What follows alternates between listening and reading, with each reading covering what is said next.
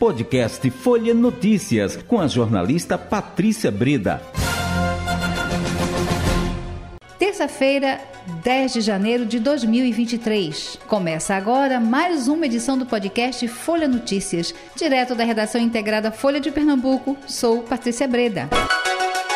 Bate-papo é política com ela, Poupe Rosenthal, que é repórter de política do Folha de Pernambuco. Muita então... coisa acontecendo nacionalmente, também aqui no, no, é, no estado. Mas vamos lá, vamos começar. É, nacionalmente a grande notícia de hoje é o pedido de prisão do ex-ministro da Justiça do governo Bolsonaro e, do, e também ex-secretário de Segurança Pública do governo do Distrito Federal, do governador Ibanez Rocha, Anderson Torres que foi um pedido é, é, anunciado há pouco pelo ministro do STF, é, Alexandre Moraes, Moraes, e que se baseia ainda nos atos do último domingo, né? Uhum. É, Torres assumiu a Secretaria de Segurança no finalzinho, agora no comecinho, entre o final, o comecinho do, do novo governo, né, da nova gestão de Manejo Rocha no Distrito Federal e viajou para os Estados Unidos. E a gente sabe que houve uma leniência, no mínimo, a gente pode falar isso, ou uma conivência também pode acontecer, das estruturas das forças de segurança do Distrito Federal com os golpistas que atacaram os imóveis no último domingo. Então, agora há pouco, foi anunciada, a gente nem, eu não consegui nem ler a decisão ainda do Alexandre Moraes, mas foi anunciada o pedido de prisão, também foi anunciado a prisão, o pedido de prisão do, do comandante-geral da PM, uhum. que estava agindo no último domingo, lá no Distrito Federal. E aí isso ainda é desdobramentos dos pedidos que foram feitos no próprio domingo. Patrícia, uma série de ações, uma série de, de pedidos foram encaminhados ao Supremo no próprio domingo, por partidos, por entidades, por órgãos como o Ministério Público, ou pela AGU, a Advocacia Geral da União, e a gente está vendo esses desdobramentos acontecerem a todo momento, né? Então, veja, é, o Anderson Torres, né, já, já foi pedido mesmo a, o seu desligamento, né? O Ibanez está afastado, Isso. não é? É, ou seja, o núcleo de, de, poder de Brasília né, está sendo todo desmantelado. É, desmantelado. Isso. Na verdade, o que se coloca muito claramente é que tanto o decreto de intervenção na segurança pública que foi assinada pelo presidente Lula no domingo, lá no domingo, ainda em Araraquara, ele não tinha nem voltado a Brasília ainda, uhum. de intervenção na segurança pública do Distrito Federal, é somente até o final de, do mês. E o afastamento de Banês é por 90 dias. Para que se reorganize a estrutura de segurança pública do Distrito Federal, isso não se permita que aconteça mais eventos como aconteceram no domingo. Então se fala muito que não é uma medida permanentes, são medidas extremas, mas são temporárias, para que se haja uma reorganização dessas forças de segurança uhum. no Distrito Federal. E lembrando uma coisa, Patrícia, que a Secretaria de Segurança Pública, a Polícia Civil e a Polícia Militar do Distrito Federal são bancadas pela União, através do Fundo Nacional de Segurança Pública, e é a, a, a PM mais bem paga do Brasil, justamente por ter nas suas atribuições a defesa e a proteção do patrimônio da União, né, da patrimônio uhum. do governo federal, dos prédios e toda essa, essa aquela estrutura que existe em Brasília. Então, esse é um processo que está sendo reorganizado agora, através dessas decisões. Hoje de manhã, ontem de noite, a Câmara, numa votação bastante simbólica, aprovou o decreto de intervenção e o Senado também aprovou, votou e aprovou hoje de manhã, com alguns senões, mas é, é, votou e aprovou o decreto de intervenção na segurança pública do Distrito Federal. É, e aí a gente parece que alguma coisa em relação ao tempo, não é? De, de eles é, justamente é. isso que eu estou dizendo. O tempo da intervenção é até final de janeiro. É. Né? E o tempo da, do afastamento de Ibanez é 90 dias. E nesse período já foi nomeado no próprio domingo um interventor da Segurança, que é o Capelli, que é um secretário do Ministério da Justiça. E a gente está, então, no aguardo de que são os próximos passos, né? É, e aí, porque vem muita coisa por aí. O Alexandre hum, Moraes, ele, todos ele está sendo bem assertivo no, no, que ele diz, não é? Só, olha, não vai ficar. Ninguém vai sair impune dessa história. Não vai ficar impune, né? Essa uhum. situação grave que a gente viveu não pode ficar impune, né? É, os acampamentos também foram todos desmontados, uhum. né? os acampamentos bolsonaristas que existiam em todo o país, principalmente próximo aos quartéis, foram desmontados. Aqui em Pernambuco, Aqui é? em Pernambuco, ontem de noite, não houve nenhum problema. A, a gente é. chegou a comentar que alguns já tinham saído de livre espontânea vontade, então ontem de noite foi desfeito o acampamento na frente da, do curado. É, uma outra novidade é que a gente chegou a dizer ontem que ia acontecer, mas foi o grande movimento de ontem de noite, onde os 27 governadores, ou eles ou seus representantes, mais ministro, o presidente do Supremo, o presidente em exercício do Senado, o presidente da Câmara, o procurador-geral da República estiveram todos ontem reunidos com o presidente Lula para um grande ato de solidariedade e reafirmação da proteção à democracia. Uhum. A gente tem que entender que aquilo ali não foi um ato político, mas foi um ato de reafirmação da democracia. Foi um encontro de todos os poderes para dizer que não se aceita nenhum tipo de ataque à democracia brasileira.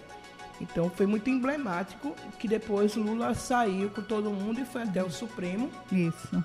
Até para ver os estragos né, que foram feitos que, segundo informações, foram os, maiores estragos foram no Supremo, né, que a gente tem notícia, então é, foi um auto bem emblemático. Então, tudo está caminhando para dar uma resposta mais, como você disse, mais assertiva uhum. ao que ocorreu no domingo, né? Uhum. Dizer, tanto do ponto de vista é, jurídico como do ponto de vista político. Voltando agora um pouquinho para a planície, a gente sai do Planalto. Sim. A gente hoje começou a ser discutida e ser votada a reforma administrativa enviada pela governadora para a Assembleia. E hoje a gente também descobriu que a Assembleia colocou em votação três auxílios novos a serem pagos: um auxílio moradia, um auxílio saúde e um auxílio alimentação, que no Isso. total perfazem cerca de 12 mil reais a mais que vão para as mãos dos deputados a partir desse ano. É, a questão dos auxílios sempre é um fato polêmico, né? Os pagamentos sempre é uma questão muito polêmica e não deve, é, não deve ficar fora das discussões da reforma administrativa e também da sociedade esse pagamento desses auxílios. É, porque isso quando você junta tudo, são 49, não é? Isso. Se você junta tudo, os valores, é, o auxílio moradia, eu estou aqui, é, Pupicom, é, fixado em R$ 6.483,39. Gente, para 49 deputados, não é? É, muitos deputados que têm moradia aqui, aqui. né?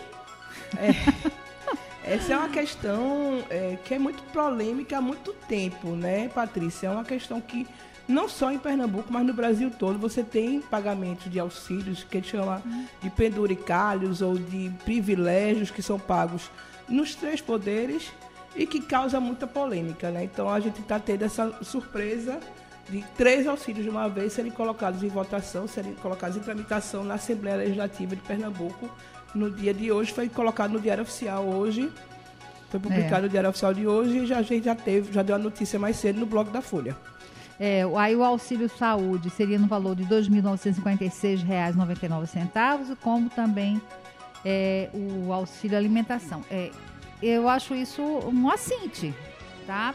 A gente acabou de sair de uma pandemia, quer dizer, gente, essas pessoas estão se reorganizando, né? Um ano para poder pegar. É, é, eu, eu, claro que aí tudo eu estou me referindo aos mais vulneráveis. Né? Claro. Né? Não é? O que, o, que, o que eu já de conhecimento e de experiência eu tenho, Patrícia, é que muitas vezes a sociedade ela consegue reverter essa situação se colocando de forma democrática, Isso. antes de mais nada, se posicionar cobrando, fazendo pressão no seu deputado, no seu naquele que ele votou, Isso. né? Agora não faz muito tempo, então a pessoa lembra em quem votou é, em outubro, mas apesar de ser uma legislatura que não tomou posse ainda, que foi eleita em outubro, só vai tomar posse em fevereiro, então ainda estamos com os últimos os últimos meses, os últimos dias da antiga legislatura, mas a, a sociedade ela tem a capacidade de pressionar, de ligar, de mandar e-mail, de ir para as redes sociais fazer pressão hum. e modificar essa situação. Isso, é um, isso vem acontecendo já várias vezes. Agora, sempre de forma democrática. Né? Sim. Precisa, hoje em dia, estar tá sempre lembrando que qualquer pressão, qualquer manifestação democrática é extremamente bem aceita. É, e aí você tocou num ponto importantíssimo, que é esse nosso papel de cobrar, de vigiar, de ficar atento o que é que está sendo é, colocado, quais os projetos estão sendo apresentados, que mudanças estão vindo por aí. Aquele projeto que foi é, tanto tempo ansiado pelos eleitores, pela comunidade, pelo, pelo mundo, pela cidade, eles apresentaram é, e, e, foi aprovado. Por que, que não foi aprovado? Quer dizer, essas discussões, a gente vota e se esquece depois e como se fosse acabou. É, a gente tem que ter, eu acho que esse momento, até de um momento se discutir qualquer ataque à democracia, Patrícia, também se discute o papel do cidadão. Você critica a política, mas a política é o único caminho de a gente conseguir cobrar, exigir, não votar, não renovar o mandato. Né? A política e a democracia, elas existem para isso. Então, é papel do cidadão sempre estar tá vigilante com qualquer poder. É, é papel do cidadão que elege também cobrar. Uhum. O, o, cidadão ele tem é, a gente a gente tem uma democracia representativa. Então, cada um que está lá é representante do cidadão brasileiro e pernambucano. Cada deputado, cada deputado federal, cada senador, cada vereador é representante da sociedade. Eles receberam uma procuração da sociedade para lhe representar no legislativo.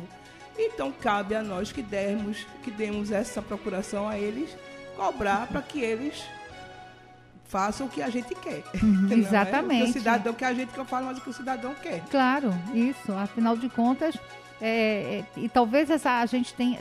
É, é, o, o, cidadão, a cidadã tem que ficar mais atento ao projeto. O que é que está sendo é, defendido, né? Discutido. Discutido por aquele candidato, por aquela candidata. E, e, eu quero isso, eu compactuo com essa ideia, com essa ideologia, é isso que eu quero para minha cidade, para o meu. Então aí a gente vai e vota, né? Para o meu segmento, para minha associação. Bom, aí a gente vai e vota. E, e cobra. E cobra.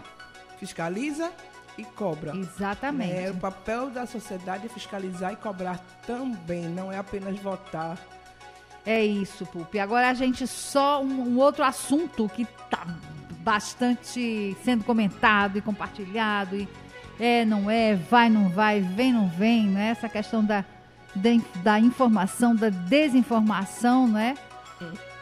A gente tem que ter muito cuidado, porque a gente pensa que a coisa, porque mudou de governo, as coisas vão diminuir, não vão. Né? A gente tem que ter muito cuidado é. sobre o que está acontecendo, sobre o que está sendo dito, para poder que o, o, o, cidadão ele não caia em enganação. E agora o que está surgindo, né? É que Bolsonaro comunicou que ele está vindo. Isso. A informação que a gente recebeu é de que ele estaria voltando ao Brasil para não ser extraditado. Não existe nenhum pedido de prisão emitido, nenhum, nenhuma ordem de prisão emitida contra ele é, existem alguns pedidos, é uhum. fato, mas não existem ordem de prisão emitida. E era bom que o presidente voltasse até para esclarecer o seu papel nesse processo, porque é, a gente tem que lembrar que ele não estava lá no domingo, mas ele, quando, os governadores resolveram tomar a decisão de fechar, infelizmente, de ter que fechar tudo, de criar, de, de é. É, é criar lockdowns e tudo, o presidente era contra os governadores. Os governadores viraram inimigo, o Supremo virou inimigo. Muito grata pela sua participação. Até amanhã. Até amanhã, Patrícia. até amanhã, ouvintes. Chegamos ao fim de mais um podcast Folha Notícias. Perdeu alguma edição ou quer ouvir de novo? É só baixar os aplicativos SoundCloud, Spotify e Deezer e buscar pelo canal Podcasts Folha de Pernambuco.